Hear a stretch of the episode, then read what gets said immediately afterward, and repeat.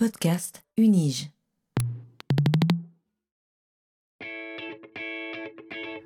Learning from Data, le podcast sur la science des données à l'Université de Genève. these devices and machines and everything we're building these days, whether it's phones or computers or cars or refrigerators, are throwing off data. What exactly is big data? Not all revolutions are political.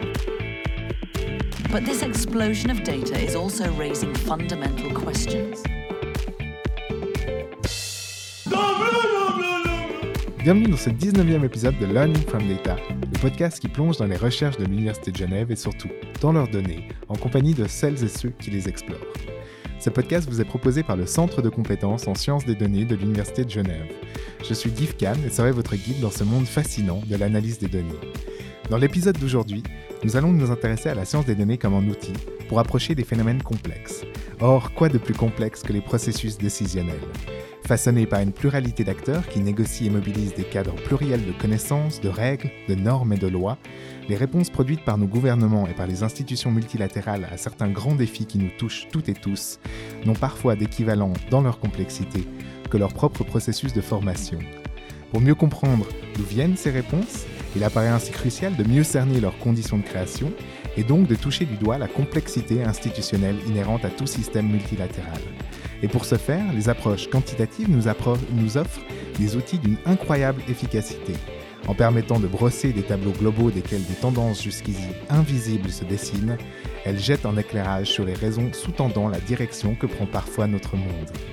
C'est ce que nous allons aborder aujourd'hui en compagnie du docteur Didier Vernely, qui nous fait le plaisir d'avoir accepté notre invitation dans Learning from Data. Bonjour Didier. Bonjour Guy, je vais bien et je suis très heureux de participer à ce podcast aujourd'hui. Je vous remercie beaucoup de m'avoir invité. C'est un plaisir en tout cas Didier, vraiment. Didier, pour la petite bio, depuis, demi- depuis février 2018, vous êtes maître d'enseignement et de recherche au Global Studies Institute de l'Université de Genève. Depuis 2020, vous occupez également le poste de directeur adjoint à la recherche au sein du même institut et de directeur du Geneva Transformative Governance Lab, cela depuis 2019. Votre parcours professionnel et votre formation sont marqués par une intéressante curiosité interdisciplinaire sur laquelle s'appuie en partie la belle originalité de vos travaux. Vous débutez en effet initialement vos études en médecine pour progressivement faire coïncider votre intérêt pour les sciences du vivant avec celui que vous nourrissez également pour les études internationales. Cette soif de connaissance se concrétise en 2010 par l'obtention d'un master en affaires internationales décerné par la Graduate Institute of International and Development Studies, auquel va suivre en 2013 l'octroi d'un doctorat de médecine décerné par la Faculté de médecine de l'Université de Genève. Après trois ans passés en tant qu'interne ou HUG, vous devenez en 2012 collaborateur scientifique, tout d'abord en médecine, puis au Global Studies Institute en 2014. En 2016, vous joignez ces deux champs de compétences en vous lançant dans une thèse de doctorat se situant au croisement de la médecine et des études internationales, avec pour but de comprendre la complexité institutionnelle du système multilatéral gouvernant l'antibiorésistance. Trois ans plus tard, vous obtiendrez ainsi le premier doctorat en études globales de l'Université de Genève. Et en marge de ces recherches, vous partagez votre connaissance dans de nombreux enseignements portant sur la santé globale, les approches complexes et l'interdisciplinarité, ici à Genève, mais également à l'occasion de visites académiques, notamment à l'Université de Hong Kong. Et vous avez publié plusieurs dizaines d'articles dans les revues prestigieuses comme BMJ Global Health, Lancet Infectious Diseases and PLOS Medicine. C'est bien cela, Didier? C'est tout à fait cela. Euh, en effet, à la sortie du collège, j'étais intéressé à la fois par la médecine et Mhm. les relations internationales. Euh, mon intuition à l'époque Mhm. était que l'étude de ces deux champs permettrait de mieux comprendre le rôle des relations internationales, le rôle de la santé dans les relations internationales, Mhm. ainsi que les déterminants euh, de la coopération internationale à l'ère euh, de la mondialisation. Ok. Alors que je poursuivais mes études de médecine, euh, j'ai tenté de suivre les cours de tronc commun en sciences sociales, Mhm. mais la charge de travail en médecine était conséquence, conséquente et j'ai dû me rendre à l'évidence qu'il était difficile, voire impossible, de faire les deux formations en parallèle. C'est pourquoi j'ai fait les deux formations euh, de manière séquentielle, euh, ce qui a impliqué des études assez longues. Mhm. Euh, par la suite, enfin, dès l'obtention de mon diplôme de médecine en 2018, j'ai pu exercer une activité professionnelle d'abord à temps partiel aux hôpitaux Mhm. universitaires de Genève. Ça, c'était dans le cadre du Geneva Health Forum, qui est cette conférence qui a lieu tous les deux ans. Mhm. Et ça m'a permis de combiner mes connaissances dans les deux domaines, donc médecine et relations internationales. Ok. Au début des années 2010, euh, le rectorat Vassali à l'Université de Genève a commencé à se positionner sur le thème de la santé globale. Mhm. Et avec mon parcours, j'étais idéalement euh, placé pour contribuer à cette dynamique. Alors ça, ça s'est fait euh, d'abord avec la réalisation d'une cartographie des activités en matière de santé globale en 2012. Donc il s'agissait de Mhm. voir quelles sont toutes les activités qui touchent à la santé globale dans le cadre de l'Université de Genève. Ok. Il y avait évidemment beaucoup de choses en médecine, mais on a réalisé que quasiment toutes, enfin, toutes les facultés étaient impliquées d'une manière ou d'une autre euh, sur ce thème de la santé. Et ensuite, euh, euh, l'idée était de développer une formation de type euh, master en santé Mhm. globale avec une forte orientation interdisciplinaire. Donc, euh, j'ai, je me suis occupé de la coordination du comité de pilotage sur ces questions à partir de 2013. D'accord. Et donc, c'est pour cette raison que j'ai rejoint le Global Studies Institute, Mhm. où euh, j'ai d'abord travaillé au développement de ce master en santé globale, euh, à sa mise en place euh, et puis à son lancement en, en- en 2015. Mhm.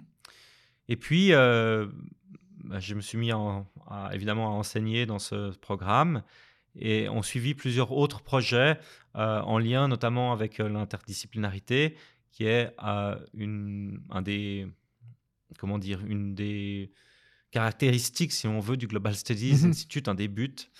Et donc, euh, notamment euh, la coordination de l'école doctorale du Global Studies Institute et le développement euh, de l'orientation en études globales dans le bachelor en relations internationales. Et ça, Mhm. je m'en occupe depuis euh, 2018. Ok.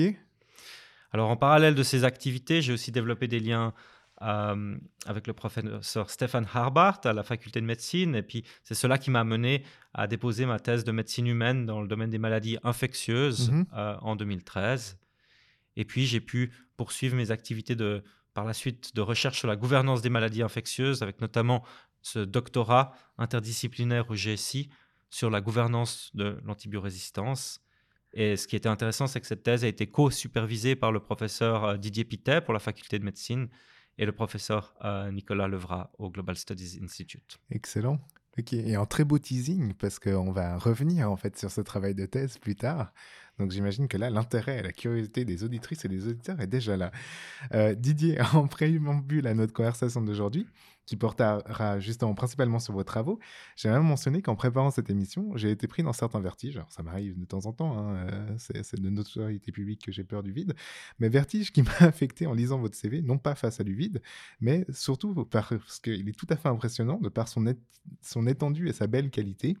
Et en fait, il est en effet jalonné de présentations faites dans des milieux scientifiques de haut vol, de publications souvent réalisées en collaboration avec des chercheuses et chercheurs renommés dans leurs champs respectifs, et de projets de, recherche de grande ampleur. Et pourtant, alors qu'il est déjà difficile de comprendre comment tout ceci a pu être fait dans le cadre de journées de seulement 24 heures, euh, qu'on partage tous en fait, on, on s'étonne de découvrir en marge de cela un engagement dans des associations locales, au gré de missions menées sur des terrains africains ou sud-américains, mais également une participation continue au débat public qui donne écho à vos réflexions et à vos recherches bien au-delà du cercle universitaire, que cela soit au travers de participation à des articles grand public, mais également par des prises de parole dans les milieux des organisations internationales. Et tout ceci illustre à mon sens une belle volonté de partage, de dialogue et surtout une conception engagée du rôle de chercheur. Et c'est un mélange de genres qui n'est d'ailleurs pas sans ouvrir la voie vers une autre dimension importante de votre parcours, celle que vous avez présentée euh, là comme étant un, élément fondateur aussi du GSI, mais qui est également très très présente dans votre parcours, c'est cette interdisciplinarité que nous retrouverons tout au long de cette émission. Et dans cette perspective, je ne résiste donc évidemment pas avant toute chose au désir de vous interroger sur votre conception de la place que peut ou doit occuper la chercheuse et le chercheur dans la transformation de la société, et donc du rôle peut-être moral que peut parfois revêtir la recherche. Euh, comment vous le vivez au quotidien et comment surtout vous parvenez à faire concilier cet engagement avec toutes les autres attentes qui traversent déjà les milieux de la recherche? Et qui occupent passablement la journée de toutes les chercheuses et tous les chercheurs, en tout cas tous ceux que je connais. Je dirais que mon engagement sociétal provient d'abord du choix de mes thématiques de recherche. Mhm. Euh, il est clair que travailler sur des défis globaux comme l'antibiorésistance amènent nécessairement à collaborer avec euh, différents acteurs au-delà du monde académique. Mhm. Et euh, ça, ça appelle à poser la question en fait du, du but de la recherche, qui est évidemment, euh, premièrement, prioritairement, de produire de l'évidence scientifique. Mhm. Donc il est important de se rappeler que ce qu'on appelle l'évidence varie euh, entre les disciplines et est influencé par les méthodes utilisées ainsi que les hypothèses Mhm. épistémologiques, si l'on veut. Et donc dans ce vaste champ de la recherche appliquée, de la recherche euh, qui, a, qui, qui a trait à des problématiques, à ces défis globaux, euh, les résultats des travaux scientifiques ont, ont souvent des implications sociétales euh, fortes. Et, et- et je pense que c'est pour cela qu'il est important de collaborer avec d'autres entités Mhm. de cultiver ce lien euh, sur une longue durée, d'apprendre à se connaître et d'apprendre à, à- à échanger de la bonne manière. Je pense néanmoins qu'il est important de rester prudent euh, vis-à-vis du rôle du chercheur et de ne pas confondre euh, évidence euh, scientifique et ses propres valeurs, ses propres systèmes de valeurs, à des idées comme ce qu'on appelle souvent evidence-based policy ou Mhm. politique basée sur l'évidence euh, semble a priori couler de source. Et c'est l'évidence, bien sûr, qui doit guider nos, nos décisions politiques. Néanmoins, lorsqu'on prend des décisions politiques, l'évidence scientifique nous, nous donne des informations avec une marge plus ou moins grande d'incertitude sur l'ampleur du problème, euh, sur ses conséquences, ainsi que sur les interventions pour Mhm. le réduire. Euh, mais cela ne nous dit pas en soi si et pourquoi nous devons agir. Mhm. Je pense que là, on rentre dans le domaine des valeurs et des normes, qui est le domaine du choix politique. Et on l'a vu avec la pandémie, tant les données factuelles que les projections soulèvent des questions complexes sur l'allocation des ressources, sur la balance entre différentes priorités, Mhm. sur le coût-bénéfice à court et, et long terme des, des actions. Et hum, je pense que dans un cas comme celui-ci, très important pour la société, notre manque de préparation à une pandémie a entre autres, entre autres phénomènes donné beaucoup d'importance à certains experts Mhm. et cela a mené dans certains cas à une, une confusion des genres où les experts ne démêlent plus suffisamment ce qui est du, du domaine de l'évidence scientifique de ce qui appartient à leur propre système de valeurs. Mhm. Et, et ça, ça me permet de revenir à, à mon positionnement. Donc, je pense que pour maintenir une, une crédibilité de la science euh, lorsqu'on l'entre dans le débat public, lorsqu'on a interagi avec d'autres acteurs, il est important de s'interroger sur son objectivité et, le cas échéant, expliciter clairement son point de vue normatif. Euh, je pense que c'est un élément clé pour travailler à l'interface entre la science et le politique. Mhm. Et c'est aussi un, un garant, peut-être à long terme, de, de la liberté académique. Excellent. Merci beaucoup pour cette réponse. Donc en, en engagement, mais euh, si je comprends bien aussi, euh, porté sur l'autocritique et sur l'objectivation de ses propres biais euh, en, tant que, chercheur, en tant qu'individu. Ce qui est très intéressant. Merci beaucoup en tout cas Didier. Je vous remercie pour votre réponse. Euh, je suis convaincu que cet échange avec vous aujourd'hui va nous permettre, et je parle pour nos auditrices et auditeurs, mais également pour moi, de rentrer de plein pied dans cette multidimensionnalité qui, si elle marque évidemment les personnalités et les parcours de chacune et de chacun, est également une exigence des plus centrales dans l'approche des systèmes complexes, qui est, elle, au cœur de votre processus scientifique. Donc, belle ambition intellectuelle que nous nourrissons là, et qui, je dois dire, me réjouit, comme toujours. Donc, autant commencer tout de suite. Je vous propose donc, chères auditrices et auditeurs, de plonger en votre compagnie, Didier Vernely, au cœur de vos recherches.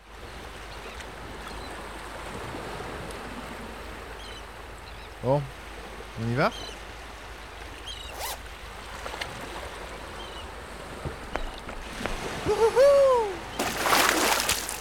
Comme il est de coutume, mais je pense que vous devez le savoir Didier, parce que j'ai cru comprendre que vous écoutiez le podcast, pour amorcer cette partie de notre émission qui va nous amener à découvrir votre recherche, j'invite généralement mes invités à nous présenter leur parcours scientifique en partant de ces prémices. Et pour une grande majorité d'entre elles et eux, Il s'agit bien souvent de la thèse de doctorat. Dans votre cas, cet exercice se compliquait un peu car votre parcours scientifique avait commencé bien avant cela, lorsque vous pratiquiez en tant que médecin bien sûr, mais également en tant que collaborateur scientifique au GSI. Mais qu'à cela ne tienne, quand on a une formule, on s'y tient, donc je vous propose tout de même de ne pas déroger à la règle et de revenir ici sur votre thèse de doctorat car j'ai l'intuition que celle-ci va de toute façon nous permettre de toucher également ce qui l'avait précédé et sur lequel nous reviendrons naturellement par la suite.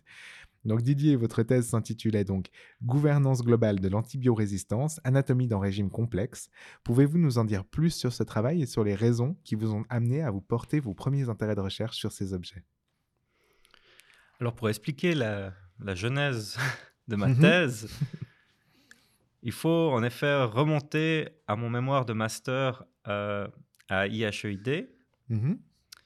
euh, qui c'était en 2010. À l'époque, je travaillais avec le professeur Stéphane Harbart, qui est spécialiste en maladies infectieuses aux hôpitaux universitaires de Genève, ainsi qu'à la faculté de- de médecine. Mhm. Et euh, en même, au même, enfin, dans le cadre aussi de mes cours à IHEID, j'étais également en contact avec la professeure Ilona Kickbush, Mhm. qui enseignait de manière euh, pionnière sur la diplomatie et la gouvernance globale de la santé. Et là, il y avait quelque chose qui nous, qui était très intéressant, c'était que dans les années 2000, on a réformé euh, le règlement sanitaire international. D'accord Et puis, euh, ce nouvel instrument, tel que réformé, devait euh, pouvoir s'appliquer à toutes les menaces sur la santé. Alors, nous nous sommes posé la question de son applicabilité à l'antibiorésistance. Mhm. Donc, cet instrument qui est le règlement sanitaire international est un instrument contraignant qui régit le rôle et les actions des États et de l'Organisation mondiale de la santé en cas d'événement euh, qui pourrait conduire à déclarer une urgence de santé publique de portée internationale. D'accord. Donc c'est l'idée de gérer, euh, au fond, euh, les menaces de santé qui, qui se transmettent et qui diffusent à travers les pays. Ok. Et là, basé sur une analyse à la fois légale et épidémiologique, notre constat, enfin le constat de- dans mon mémoire fut euh, que bien que le règlement sanitaire international euh, comporte une obligation de, de surveillance et qui couvre l'antibiorésistance, Mhm. celui-ci ne permet pas de répondre à un problème euh, dont la diffusion se passe dans la majorité des cas à bas bruit. Et là, par ça, je veux dire que à travers le monde, il y a des Mhm. nouvelles souches enfin, de bactéries antibio, euh, qui apparaissent fréquemment. Et celles-ci sont transmises à travers des flux de personnes et, et de biens à travers le monde. On, peut penser au, au tourisme ou à la consommation de, de produits qui viennent de plusieurs régions du monde. Mhm. Et donc, partant de ce constat que l'instrument de droit international contraignant ne s'appliquait pas euh, d'une manière optimale à l'antibiorésistance, j'ai commencé à m'intéresser au système de gouvernance de l'antibiorésistance de manière beaucoup plus large. D'accord. Et je me suis rapidement rendu compte que l'Organisation mondiale de la santé n'était pas la seule organisation responsable de ce problème, mais qu'il y avait plusieurs autres organisations internationales, à savoir notamment l'Organisation mondiale de la santé animale et l'Organisation des Nations Unies pour l'alimentation et l'agriculture, qui étaient fortement impliquées. Pourquoi? Ben, Parce qu'en fait, il y a une grande partie des antibiotiques euh, qui sont utilisés dans le cadre, euh, dans le secteur euh, de l'agriculture Mhm. euh, et de, de la production de nourriture. Et dans cette situation, on a plusieurs organisations qui sont impliquées pour traiter d'un sujet. On a euh, dans la littérature en relations internationales euh, un concept, enfin une théorie qui s'appelle celle des régimes complexes. Et euh, la littérature de, qui, qui traite de ces régimes complexes soulève de nombreuses questions sur la distribution des responsabilités Mhm. et également l'efficacité d'un tel système de gouvernance pour répondre à un problème complexe comme l'antibiorésistance qui, qui, qui, qui va à travers les secteurs, qui, se, qui, qui demande en fait, euh, qui touche à plusieurs secteurs euh, importants euh, des relations internationales. Mhm. Donc, dans le cadre de ma thèse, j'ai utilisé un cadre d'analyse basé sur quatre variables que sont l'état des connaissances, des normes, des politiques et des institutions. Et j'ai analysé ces variables euh, pour différents défis d'action collective dans ces trois secteurs principaux que sont la santé humaine, la santé animale et l'environnement. Et ça, ce travail de thèse m'a amené à comprendre comment le système de gouvernance s'est développé et quelles sont les principales zones de friction et de coopération entre les secteurs. Mhm. Et donc là, derrière, l'idée est que cette coopération intersectorielle peut jouer un rôle important pour améliorer l'utilisation des antibiotiques, tant sur le plan humain euh, que animal. D'accord, je vous remercie.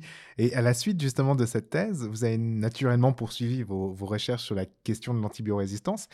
Et là encore, votre volonté d'améliorer les processus actuellement en place apparaît au premier plan.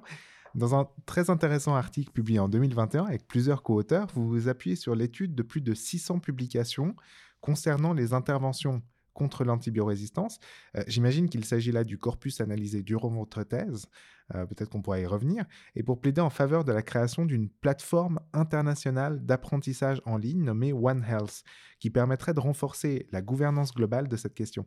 Pouvez-vous nous en dire plus sur cette plateforme Peut-être sur euh, aussi euh, l'étude, sur peut-être la méthodologie avec les 600 publications euh, et les méthodes que vous avez utilisées pour ça, et sur les ambitions de cette plateforme et sur l'accueil de cette proposition dans les milieux des organisations internationales? Alors en fait, encore une fois, il faut que je revienne un, un Oui. tout petit peu en arrière pour très bien. expliquer. Donc, euh, j'avais obtenu un doctorat en médecine euh, en 2013 Mhm. et cela impliquait donc que j'ai pu mener des recherches comme investigateur principal en parallèle de la réalisation de, de ma thèse sur la gouvernance globale. Donc, ce travail ne s'inscrivait euh, pas directement dans ma thèse. Mhm. Il il l'a influencé, enfin, c'est évidemment, et il le rejoint d'une certaine manière. Mais en fait, dans le cas d'espèce, j'avais fait partie d'un groupe de synthèse ah. réunissant des chercheurs de divers pays et de provenances disciplinaires euh, différentes, allant des sciences de la vie aux sciences sociales. Euh, et nous étions vus à quatre reprises à Annapolis, dans l'État du Maryland, en 2016-2017. Mhm. Donc, dans le cadre de ce projet, nous avions tenté d'opérationnaliser l'approche de la résilience sociale écologique qui provient des sciences de l'environnement, donc au problème de l'antibiorésistance. Il faisait en effet sens d'utiliser une approche qui considère la nature et les activités humaines de manière complètement liées. Et cela permettait de poser le cadre des implications de l'utilisation massive des antibiotiques dans le domaine de la santé humaine et de l'agriculture. En 2016, Mhm. il y a eu un moment euh, politique international important. Alors qu'approchait la session spéciale de l'Assemblée générale des Nations unies sur l'antibiorésistance, Mhm. mon collègue euh, Peter Jorgensen du Stockholm Resilience Center et moi-même avons décidé de proposer un commentaire à la revue euh, Nature pour mettre en avant le besoin de voir l'antibiorésistance non plus comme un problème uniquement médical, mais comme un problème plus large de durabilité. D'accord. Et à la suite de cette publication euh, de ce commentaire, nous avons soumis un projet de recherche à un mécanisme de financement international compétitif. Nous avons obtenu le financement de notre projet portant sur la résilience à l'antibiorésistance en 2018. Et dans le cadre de ce projet de recherche collaborative, nous nous étions notamment intéressés à comprendre les facteurs de résilience au problème de l'antibiorésistance. Nous sommes partis des interventions rapportées dans la littérature scientifique, Mhm. car celles-ci fournissent la meilleure source d'évidence sur les facteurs de succès ou d'échec des actions contre l'antibiorésistance. Alors d'un côté, nous avons constaté la richesse des informations extraites à partir de ces 600 interventions. Mhm. De l'autre, il nous a semblé que nous manquions un mécanisme permettant de faire remonter ces informations afin de générer une source d'évidence ou des sources d'évidence utiles dans le cadre de la gouvernance multilatérale. D'où la proposition de plateforme pour favoriser les interactions sciences et politiques euh, comme une contribution euh, au débat de la gouvernance Mhm. euh, globale. Et donc ces travaux euh, ont donné lieu à, à plusieurs interactions avec des acteurs internationaux. Et puis, il faut noter que en parallèle, il, il y a aussi un intérêt de la communauté internationale, puisque la collaboration euh, tripartite entre l'OMS, l'Organisation mondiale de la santé animale et l'Organisation des Nations unies pour l'alimentation et l'agriculture que j'ai mentionné avant, ont créé un panel de l'évidence dont les activités sont encore à préciser. D'accord. Donc cela illustre l'importance de ce qu'on appelle le design de mécanismes de gouvernance basé sur le principe euh, de l'appariement entre les propriétés du problème que l'on cherche à traiter Mhm. avec celles du système de gouvernance. Et, et, là, nous, notre, nous, nous, espérons évidemment que, que, que, cette, cette, cette, proposition de plateforme soit reprise d'une manière ou d'une autre, adaptée euh, dans le cadre des développements de la, la gouvernance euh, globale de l'antibiorésistance. Ok, excellent. D'accord. Donc, euh, et, bien sûr, de, de, par votre euh, background en sciences politiques, vous allez euh, également explorer les processus décisionnels et vous appuyer sur votre connaissance fine de ceci pour proposer de nouveaux cadres. Donc, la, la plateforme était une proposition. Les cadres sont également une autre. Je veux parler notamment de votre article sur l'AMR Interven qui fournit un cadre socio-écologique interdisciplinaire. Vous en avez à peu près parlé, euh, enfin vous l'avez introduit là dans la dernière question, mais qui décrit des interventions visant à lutter contre l'antibiorésistance en fonction de six composantes, donc l'information de base sur la publication, système social, système bioécologique, déclencheur et objectif, mise en œuvre et gouvernance et évaluation. En fait, c'est surtout qu'on voit qu'il y a en fait euh, une, espèce de, de, de, rapport peut-être systémique entre plusieurs différentes dimensions. Donc pouvez-vous nous expliquer un peu plus en détail les, les apports de ce cadre socio-écologique dans la lutte antimicrobienne et finalement peut-être ce qu'est... Euh, euh, en cadre socio-écologique et l'intérêt d'approcher ces questions sous cet angle. Alors, en effet, l'idée, c'est bien de renforcer notre compréhension des actions sur l'antibiorésistance en utilisant une approche systémique. Alors, ça veut dire que, au-delà de caractériser le, design de l'intervention, ce qui est en général très bien décrit dans la littérature biomédicale, mm-hmm.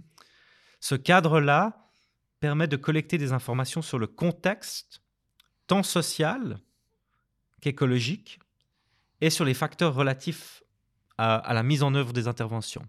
Donc par contexte euh, social écologique, on va s'intéresser ben, au niveau de développement euh, du pays, euh, le, type d'institutions qui sont impliquées, mm-hmm. on, va, on va regarder le, type de résistance qui sont prévalentes au moment donné, on, essaie de récolter pas mal d'informations qui permettent de mieux cerner dans quel cadre, dans quel contexte a lieu l'intervention.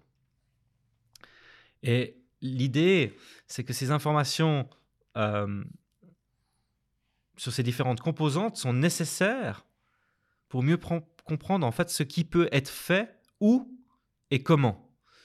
Et en fait, en santé publique, on, désigne cela comme évidence de type 3, qui mhm. est devenu quelque chose qui est au cœur du développement des, sciences de la mise en œuvre, qui a connu un, développement très important ces dernières années. On dire que c'est pas seulement l'efficacité d'une intervention, mais c'est aussi de comprendre euh, dans quel contexte elle est susceptible de fonctionner ou pas, et quels sont les ingrédients nécessaires à son bon fonctionnement. Mhm. Et donc, nous avons appliqué ce cadre d'analyse à l'étude d'intervention portant sur un pathogène très fréquent et avons remarqué à quel point il existe actuellement très peu d'interventions coordonnées entre les secteurs, quand bien même nous avons fait le constat uh-huh. de l'interdépendance entre ces secteurs. Ok. Alors, il est donc, ça implique de renforcer le design, euh, la mise en œuvre, mais également l'évaluation de ces interventions dans une perspective euh, de One Health ou euh, en français d'une seule santé. Mm-hmm. Et finalement, euh, ce que nous avons fait pour les interventions, nous avons aussi pu le traduire euh, en un cadre qui nous permet d'analyser les politiques euh, adoptées par les pays. Et cela, je l'ai fait quand j'étais à Hong Kong. Donc avec, nos, avec mes collègues, nous avons adapté ce cadre d'analyse pour permettre d'analyser le contenu des plans d'action nationaux sur l'antibiorésistance. Excellent. Donc, et, plus, plus récemment, en fait, vous avez réorienté une partie de vos recherches en dehors de ces questions liées à l'antibiorésistance. En effet, vous avez profité de votre spécialisation sur les approches complexes de la gouvernance mondiale des maladies infectieuses pour contribuer à la lutte contre le Covid. Euh, vous avez alors dirigé une équipe interdisciplinaire de chercheuses et de chercheurs pour mieux comprendre la relation entre la gouvernance et la résilience dans une perspective de système complexe. Et un projet de recherche en cours financé par le Fonds national suisse examine ainsi comment les systèmes de gouvernance réagissent et sont affectés par la crise de manière coévolutive. Et à cette occasion, vous avez développé un intéressant cadre conceptuel articulé autour de la question justement de cette résilience sociétale. Est-ce que vous pourriez nous en dire un peu plus aussi sur cette notion, mais également sur les articles euh, concernant la gouvernance de la pandémie de Covid-19 qui sont actuellement en préparation et qui, j'imagine, vont pas tarder à sortir? Alors, lorsque la, pandémie est survenue, au début de l'année 2020, nous étions un des seuls groupes à mhm. travailler sur la résilience aux maladies infectieuses. Il était donc évident qu'il fallait s'engager Bien vis-à-vis de la réponse de- à la pandémie. Et comme, comme d'habitude, enfin, comme, comme nous aimons le faire, nous avons essayé de constituer un groupe de, de chercheurs euh, large, de, de provenance euh, disciplinaire différentes, pour Mhm. réfléchir aux différentes composantes de la résilience sociétale à la pandémie. Le fait de regarder la pandémie comme une crise systémique nous a permis d'articuler des tensions entre différents domaines et objectifs sociétaux, comme je l'ai mentionné euh, auparavant. Nous avons défini une approche qui, ch- qui- qui vise à renforcer cette résilience sociétale à travers la résilience préventive, qui vise à réduire les risques de survenue d'un événement, la résilience réactive, qui vise à être capable d'augmenter rapidement les capacités euh, lorsqu'une crise comme celle-ci survient, et finalement la résilience de récupération, qui, qui a trait à comment favoriser un, un retour à la normale, si celui-ci est possible, ou, ou s'adapter dura- durablement si cela est, est- est requis par, par, par la pandémie. Mhm. Et euh, donc, au-delà de ce cadre d'analyse générique, plusieurs publications plus spécifiques sont en préparation, comme vous l'avez mentionné. Euh, dans l'une d'entre elles, nous utilisons des séries temporelles pour quantifier l'impact de la pandémie et de la réponse associée dans le domaine de la santé, de l'économie et des libertés fondamentales. Donc cela permet de mettre en relation les diverses formes de, rési- de résilience sociétale et leurs différentes configurations euh, dans différents pays européens. Une autre publication touche aux risques associés à l'état d'urgence dans le cadre d'une crise qui peut se prolonger. Et là, nous mettons en avant le risque pour certains pays d'entrer dans un, un état d'urgence permanent qui peut conduire aussi à, un érodement- à une érosion euh, du fonctionnement démocratique. Mhm. Donc cet article-là est aussi complété par un autre article que nous sommes en train de terminer sur la manière dont la pandémie euh, de Covid-19 a testé la résilience des institutions et systèmes démocratiques Mhm. euh, dans trois composantes principales que sont l'état de droit, la loi de la majorité et les droits fondamentaux. Finalement, nous regardons également la résilience dans une perspective de collaboration internationale. Et là, nous nous sommes rendus compte qu'il y a eu beaucoup de, de frictions, de difficultés à maintenir la collaboration, que ce soit euh, au début de la pandémie, mais Mhm. également pour la distribution des vaccins. Donc, pris ensemble, euh, l'idée euh, derrière, c'est de bâtir notre capital intellectuel pour mieux intégrer la dimension des crises, alors qu'il semble que, que nous entrons dans une période de plus grande incertitude, euh, vulnérabilité et, ambiguïté euh, liées notamment aux conséquences euh, de la mondialisation. Ok. Donc, euh, bah, sur ça, justement, enfin, une question me brûle les lèvres à ce niveau de notre échange. J'ai- été agréablement surpris de découvrir que vos articles sont souvent co-signés par une dizaine, voire plus de co-autrices et de co-auteurs. Donc là, vous en citiez plusieurs de collaborations. Et si cette pratique est très fréquente en sciences dures, elle l'est beaucoup moins dans les sciences sociales. Euh, cela m'amène à vous interroger sur les raisons de ces co-signatures et qu'allez-vous chercher et que trouvez-vous dans ces collaborations extensives? Et, j'en profite finalement aussi pour faire un tout petit parallèle parce que euh, pour étendre cette question à votre rapport, à votre parcours initial aussi en médecine, parce que que gardez-vous de ce background? Parce qu'on serait tenté d'imaginer que justement peut-être cette, euh, cette capacité à mettre, à mettre en, synergie plusieurs, plusieurs disciplines, plusieurs intérêts comme ça autour et de co-signer en fait des, des, des papiers, vous saurez peut-être de ça. Euh, Est-ce que ce, ce parcours et ce background en médecine vous fait parfois voir les choses différemment ou appréhender les pratiques scientifiques disciplinaires sous une autre lumière? Deux questions en une en fait, en soi.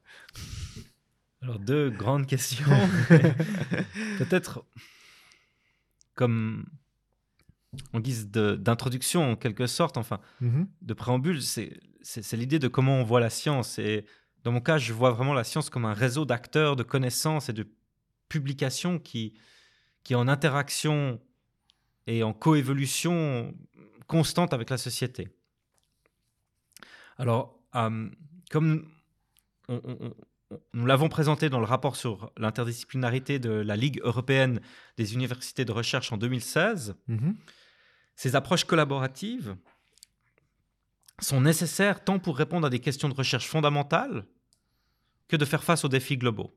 Donc l'interdisciplinarité, c'est un mode de production des connaissances qui répond euh, à qui, qui- qui s'inscrit à la fois dans la recherche fondamentale que dans la recherche plus appliquée. Et ces collaborations amènent à croiser des perspectives sur un problème donné Mhm. et donc à fournir des explications qui sont multidimensionnelles. Et donc, elles, elles amènent, elles permettent à, à répondre en général à des questions auxquelles on ne peut pas répondre euh, avec l'utilisation d'une discipline. Et concrètement, quand on parle d'un problème comme l'antibiorésistance, Mhm. il est indispensable de comprendre les déterminants de l'utilisation des antibiotiques en médecine humaine, mais également dans l'agriculture. Mais ça, c'est pas suffisant parce qu'il faut aussi comprendre les interactions plus globales avec l'environnement Mhm. et le rôle, par exemple, que joue le commerce euh, de produits alimentaires dans la diffusion, dans, dans le- la transmission de la résistance aux antibiotiques. Donc, lorsque vous commencez à vous intéresser à ces problématiques-là, il est évidemment important de réunir un certain nombre de, Mhm. de chercheurs qui peuvent poser des questions qui vont au-delà euh, d'une seule discipline. Donc, c'est un mode de production des connaissances qui est complémentaire, Mhm. je dirais, euh, aux, aux disciplines. Il est non seulement complémentaire, mais il est également euh, il peut générer une boucle de rétroaction positive euh, en alimentant en retour les disciplines. Ah, Et puis, ces disciplines fournissent les éléments de base, les concepts qui peuvent être utilisés dans la recherche interdisciplinaire. Et pour revenir à mon parcours initial en, en médecine, alors je dirais que c'est quelque chose qui m'a donné des outils pour m'intéresser tant à ce qui se passe au niveau de la biologie, qui est Mhm. fondement de la médecine, mais aussi avec des aspects humains et sociaux qui, qui, qui, qui sont, je dirais, au, au premier plan lorsqu'on on commence à travailler dans la pratique, euh, dans un hôpital ou en cabinet, où euh, on se rend bien compte que les déterminants de la santé sont, sont en grande partie sociaux, qu'il y a des, des dynamiques qui, qui, sont, qui jouent un rôle fondamental sur la manière dont les maladies s'expriment ou, ou pas chez, chez- chez une partie de la, la population. Et, et bien sûr, euh, le lien reste extrêmement fort puisque des personnes qui ont euh, une formation de médecine sont, celles avec lesquelles j'ai le plus collaboré au niveau de ma recherche jusqu'à présent. Hmm. Excellent. Et donc, une espèce de, cercle vertueux, en fait, euh, finalement. Et euh, au- au-delà de votre propre expérience avec l'interdisciplinarité, j'ai vu, dans votre CV que vous aviez fait cette question en objet de recherche à part entière. Et vous aviez notamment euh, partagé ces réflexions dans le cadre d'un mandat que vous avez cité pour la League of European Research Universities sur le rôle de l'interdisciplinarité que vous êtes en train de mettre à jour maintenant pour une version 2022. Et dans ce podcast, finalement, nous parlons beaucoup d'interdisciplinarité, mais on a rarement euh, le plaisir d'accueillir des spécialistes de la question, des personnes qui, ont, qui se sont véritablement interrogées sur une forme de théorisation en fait de, de cette, de cette dimension interdisciplinaire. Est-ce que vous pourriez partager avec nous quelques résultats de votre recherche euh, sur ce thème, histoire que on, sorte un tout petit peu de l'abstraction de l'interdisciplinarité? Alors, pour répondre à cette question, je vois, plus- je vois plusieurs niveaux. Mhm. Euh, un premier niveau, ben, c'est l'application des méthodes euh, auxquelles je m'intéresse qui aident à la synthèse des connaissances. Mhm. Et ces méthodes-là m'ont aidé à, à faciliter la collaboration entre des chercheurs, euh, par exemple des, des sciences humaines et, des, euh, et sociales, avec des chercheurs des sciences naturelles. Donc, mes travaux, en fait, qui ont été mentionnés, enfin, sont, souvent le résultat de ces collaborations qui permettent de mettre ensemble les connaissances. Donc, il faut Mhm. développer un langage commun, il faut, euh, il faut définir des concepts, etc. Donc, tout ça, il y a une méthodologie de l'interdisciplinarité Mhm. que j'utilise et que, que, que j'applique à mes travaux de recherche. Et donc là, euh, ça, ça me permet de développer une expertise sur ces méthodes de synthèse des connaissances et ensuite aussi de les, de les transmettre aux étudiants à travers euh, différents cours. Et puis, ben, le travail pour la LERU enfin, Mhm. était d'une nature un tout petit peu différente. Là, il s'agit plus de faire une, une synthèse des pratiques actuelles des universités, mais aussi de discuter des enjeux de gouvernance et d'institutionnalisation qui touchent à l'interdisciplinarité. Et ça ça, con- ça, ça concerne beaucoup de choses, d'aspects différents, mais par exemple la question des centres interdisciplinaires et leur place dans l'université. Mhm. Et ça, c'est une question euh, qui touche notamment l'université de Genève, mais qui, on a pu se le rendre compte, dans- s'en rendre compte dans le rapport Les Rues, qui touche en fait à, à- à toutes les universités en, Mhm. en Europe et, et voire dans le monde. Et par exemple, il s'agit notamment des trajectoires des chercheurs. On peut penser à- aux deux principaux goulets d'étranglement, que sont le doctorat et la nomination professorale. Donc les questions qui touchent à l'interdisciplinarité sont au cœur de la réflexion sur la gouvernance des universités. Et, en fait, euh, plus globalement, puisque là on définit la trajectoire des chercheurs, le domaine du possible, mmh etc., c'est la contribution des universités à, façonner des, sociétés résilientes et, mmh durables, si l'on veut. Ok. Et euh, on peut finalement, je vais, revenir maintenant qu'on était sur l'interdisciplinarité, peut-être sur une question plus internationale. On peut travailler longtemps sur les relations internationales, surtout depuis Genève, sans pour autant avoir de véritable expérience internationale, ce qui n'est pas votre cas. En fait, au-delà de la relation que vous entretenez avec l'Université de Hong Kong, on voit que durant vos études de médecine, vous avez eu l'occasion de faire plusieurs expériences de terrain sur le continent africain et en Amérique du Sud. Est-ce que vous pourriez nous dire en quoi ces expériences ont façonné la suite de votre parcours scientifique et personnel? Euh, En fait, ont-elles été constitutives de ce qui vous a animé par la suite Alors c'est clair, Genève, c'est un carrefour extrêmement important au niveau international, mais il est essentiel d'en sortir pour faire d'autres expériences, car je pense que Genève ne reflète pas ce que vivent la majorité des, personnes sur la planète. Hmm. Donc euh, c'est vrai que mes études ont été ponctuées de stages de médecine à différents endroits de, de, la planète, notamment en Amérique du Sud et en Afrique subsaharienne. Et à travers ces expériences, j'ai pu mieux vivre ou comprendre, essayer de comprendre le lien entre la pauvreté et la santé, ainsi que, le rôle de la santé dans le développement et les, enjeux de gouvernance qui y sont liés. Ça, soulève énormément de, questions. Donc cette, euh, cet intérêt, en fait, il s'est traduit par la suite sur euh, l'importance du contexte pour mener mmh des actions. Et il est clair que des actions qu'on peut entreprendre dans un contexte comme le nôtre ne peuvent pas être répliquées euh, telles quelles dans d'autres contextes. Donc ça revient sur cet intérêt de créer des cadres qui mmh permettent de mieux comprendre euh, le, contexte. Et puis, ben, ça doit aussi se manifester euh, après à, travers des, ces, collaborations internationales. Donc j'ai pu développer à travers, enfin, avec les années, un réseau de recherche et tisser des liens avec plus de 150 chercheurs travaillant sur, sur, différents, sur, sur cinq continents.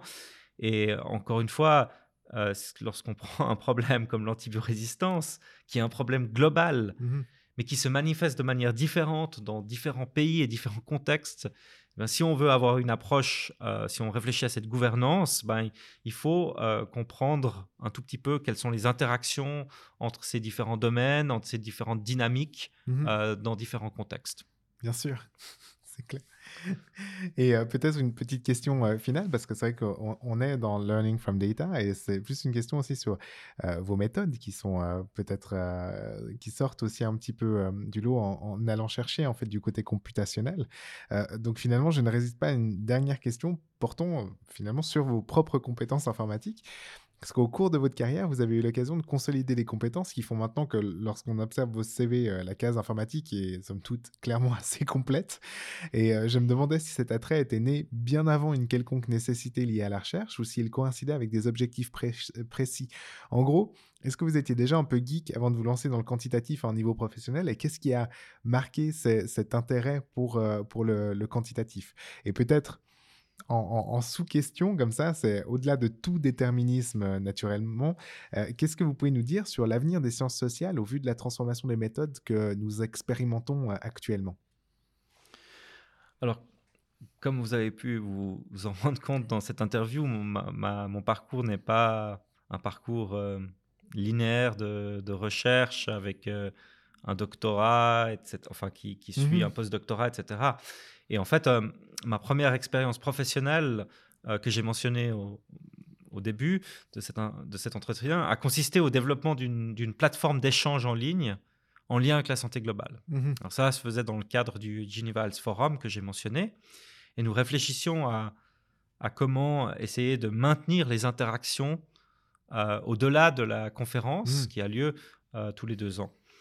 Et ça, ça m'a amené à tester différents outils, à me familiariser avec les technologies du web et, euh, et à monter un projet qui, qui, qui, tournait autour de cela, à créer une plateforme que l'on a pu tester. Donc, il a fallu s'occuper tant des aspects techniques qu'organisationnels, etc. Mmh donc, ça m'a aussi permis de, de, mettre en place et de gérer une équipe avec euh, différentes personnes euh, impliqué dans le développement, dans le graphisme, enfin toute une sensibilisation, si Mhm. on veut, déjà à toutes ces technologies. Donc mon attrait, en au fond, pour ces technologies n'est pas né d'une activité de recherche. Mhm. Et euh, je dois, comment dire, dans, dans, dans la réalisation de ma, de ma recherche, je suis passé par l'utilisation de plusieurs méthodes, mais je me suis rendu compte que quand, quand on est intéressé à la synthèse de connaissances, à travailler de manière interdisciplinaire, eh bien, le rôle de ces technologies de l'information et de la communication est, devient vraiment crucial. Mhm. Donc d'où cette, cette base de données de 600 interventions que l'on a mis en place. Et puis, euh, de plus en plus, maintenant, c'est la capacité à traiter de l'information qui est un élément clé. Mhm. Euh, et, et cela, euh, depuis longtemps, peut-être dans certains domaines, et moins dans les sciences sociales, comme euh, vous l'avez euh, souligné. Et je pense que on est en à un moment clé où on voit que pour comprendre des dynamiques soci- sociétales et sociales très importantes, ben, on, on- on- on peut bénéficier maintenant euh, de ces approches computationnelles, notamment parce qu'on a une explosion des, des données. Mhm. Et, et, et ça, ça, ça recouvre un spectre euh, de technologies qui sont, qui sont très différentes. Euh, Et, et là, euh, il y a un, un enjeu, de, je pense, de formation, de, Mhm. euh, de, de- de soutien, de, de- d'appropriation de ces technologies qui est, qui est extrêmement important. Merci beaucoup. Euh, Didier, je vous, remercie sincèrement pour cette présentation de vos recherches. Elle jette un bel éclairage sur l'importance de l'approche des régimes complexes et de l'interdisciplinarité pour appréhender dans toute leur complexité, justement, les réponses internationales aux défis qui nous entourent. J'espère, mais j'en suis quasiment convaincu, que cette présentation aura été aussi intéressante pour nos éditrices et auditeurs qu'elle l'a été pour moi. Avant de poursuivre vers la seconde partie de ce podcast, qui va nous amener vers le futur de votre recherche, je pense qu'une petite pause musicale s'impose. Cela va nous permettre de faire reposer nos neurones en vue de la dernière partie de l'émission. Didier, qu'est-ce que vous nous proposez d'écouter aujourd'hui?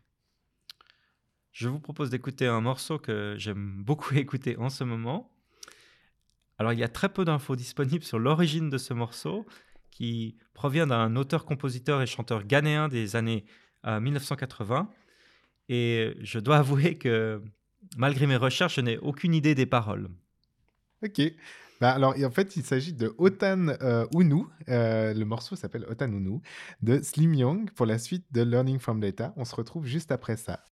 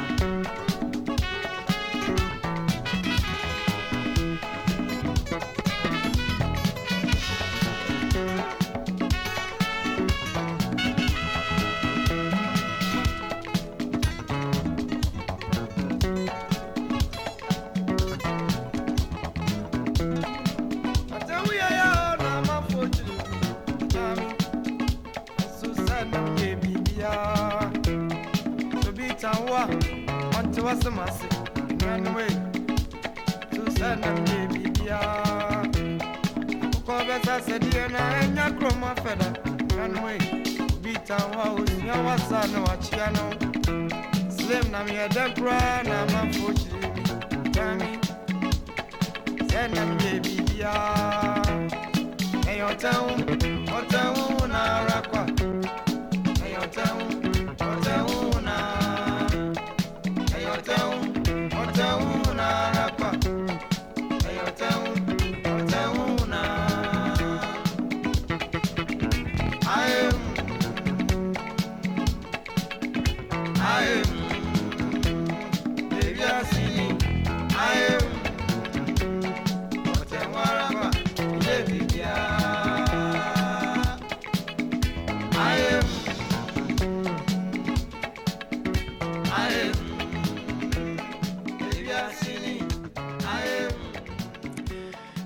Après cette petite pause musicale au régime complexe et aux théorisations de l'interdisciplinarité en compagnie de Didier Vernly, maître d'enseignement et de recherche au Global Studies Institute de l'Université de Genève.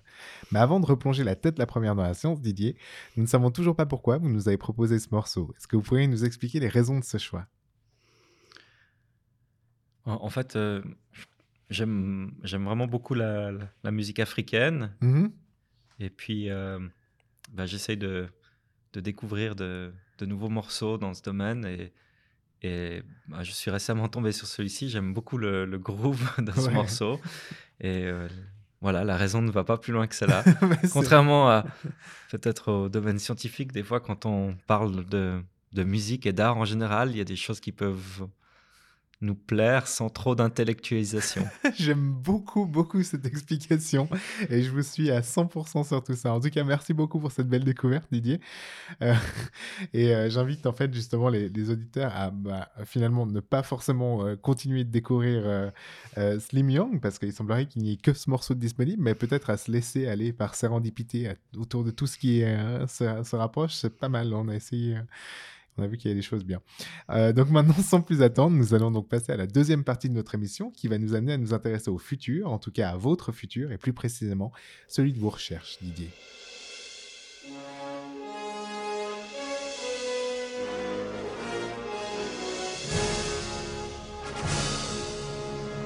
Le futur de la recherche.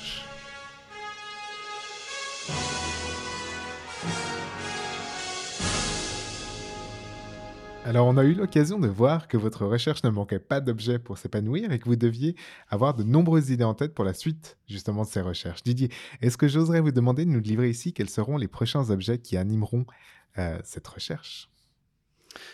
Alors, je suis vraiment actuellement très intéressé à développer ces, des approches computationnelles qui permettent de mieux comprendre les enjeux de la gouvernance en réseau, Mhm. qui est, comme je l'ai mentionné, devenue très importante euh, dans le cadre de problématiques comme la résistance aux antibiotiques, mais de manière, je dirais, plus générale avec les objectifs du raisonnement, euh, du développement durable, Mhm. qui sont tous reliés les uns aux autres. Et au, au cours de la dernière an- année, grâce au, au- au soutien euh, du Fonds d'impulsion en sciences des, des données, euh, j'ai notamment travaillé à une analyse de réseau de toutes les résolutions de l'OMS, ainsi que l'Organisation mondiale de la santé animale et l'Organisation des Nations unies pour, euh, l'alimentation et l'agriculture. Donc ça, c'est faut se poser la, question de, de, de, la création, de l'évolution des réseaux de normes et de gouvernance, et euh, par la suite, euh, l'idée aussi de relier cela avec des indicateurs d'efficacité de, ces, de ces réseaux de gouvernance, à prendre, à, à prendre des décisions, à adopter de nouveaux instruments et peut-être finalement aussi avoir un impact sur ces problématiques. Et donc, euh, je, je planifie euh, de renforcer cette dimension euh, au cours des, au cours des, prochaines, des prochains mois, enfin, pour développer un projet de recherche là-dessus. Ok, excellent. Merci beaucoup pour ces exclusivités, Didier. Euh, on va clairement dire que je me répète, et c'est vrai que je me répète, mais je me réjouis de voir les résultats de ces nouvelles interrogations. Et euh, n'hésitez pas à revenir nous en parler ici ou dans les autres activités du centre. Euh, nous allons maintenant aborder la dernière partie de cette émission. Comme vous le savez, Didier, le Centre de compétences en sciences des données a pour mission de fédérer les compétences et initiatives de l'Université de Genève en matière de sciences des données, dans le but de favoriser l'émergence de recherches innovantes. Et c'est dans cette perspective que j'offre toujours la possibilité à mes invités, lorsqu'arrive la fin de ce podcast, de procéder à un appel à collaboration. C'est l'heure du point de. Donc Didier, comme nous avons pu le voir, vous êtes déjà engagé dans de nombreuses collaborations au niveau suisse, mais également international, et avez plusieurs projets en cours qui doivent déjà vous prendre passablement de temps, j'imagine, mais si d'aventure vous aviez envie de développer de nouvelles collaborations, ce moment est comme une bouteille à la mer, comme j'aime le dire. Est-ce que vous auriez un mot, un appel à collaboration à lancer comme ça sur les ondes? Alors ben, comme euh, je l'ai dit, bah, je suis convaincu que nous devons fonctionner comme un réseau et mettre nos compétences en commun pour développer ces approches collaboratives de la recherche. Et, euh, enfin, mon, idée, c'est de monter plusieurs projets euh, qui vont tenter de répondre à des questions clés sur la nature et l'efficacité de la collaboration multilatérale, notamment en lien avec euh, la Genève internationale. Mhm. Et euh, je pense qu'il y a déjà beaucoup de chercheurs qui s'intéressent à ces questions, mais dans différents domaines, sous différents angles disciplinaires à l'université. Et euh, je pense que ce serait intéressant de, de continuer à en discuter, de voir quelles sont les opportunités de collaboration. Donc, je suis vraiment intéressé par, par cette, cette possibilité. Donc l'appel est lancé. Merci de tout cœur, Didier Verny, d'avoir accepté de partager vos recherches avec nous aujourd'hui dans ce 15e épisode de Learning from Data.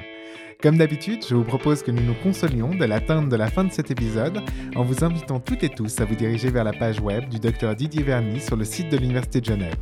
Vous y retrouverez les références des recherches dont nous avons parlé aujourd'hui et plus d'informations sur son parcours. Je parle sous son contrôle bien sûr, mais j'imagine qu'il me pardonnera de vous dire de ne pas hésiter à prendre contact avec lui si vous avez des questions ou si vous souhaitez développer de nouveaux projets de recherche, en envoyant un mail à l'adresse didier.vernly.unige.ch. Ce programme vous était proposé par le Centre de compétences en sciences des données de l'Université de Genève. Retrouvez toutes les informations y relatives sur notre page web datascience.unige.ch et là aussi, bien sûr, n'hésitez pas à prendre contact avec nous à l'adresse ccsd.unige.ch pour faire part de vos questions, commentaires, critiques. J'en profite également pour vous inviter à vous inscrire à la liste de diffusion du CCSD vers laquelle vous trouverez un lien sur la page d'accueil de notre site. Si vous avez aimé ce podcast, nous organisons une multitude d'autres activités auxquelles vous êtes bien entendu toutes et tous plus que bienvenus. Et comme tout bon podcast qui se respecte, je ne résiste pas à l'envie de vous inviter, si vous appréciez ce que nous faisons, à liker notre contenu sur votre plateforme d'écoute et à nous laisser un petit commentaire. Ça fera toujours plaisir et bien sûr, ça nous permettra de nous faire connaître par d'autres, ce qui n'est clairement pas pour nous déplaire. Ceci étant dit, nous nous retrouvons donc comme d'habitude le mois prochain pour un nouvel épisode de Learning from Data. En attendant, je vous remercie toutes et tous d'avoir suivi cette émission et je vous dis à une prochaine. Au revoir Didier. Au revoir Yves. Au revoir tout le monde. À tout bientôt. Merci.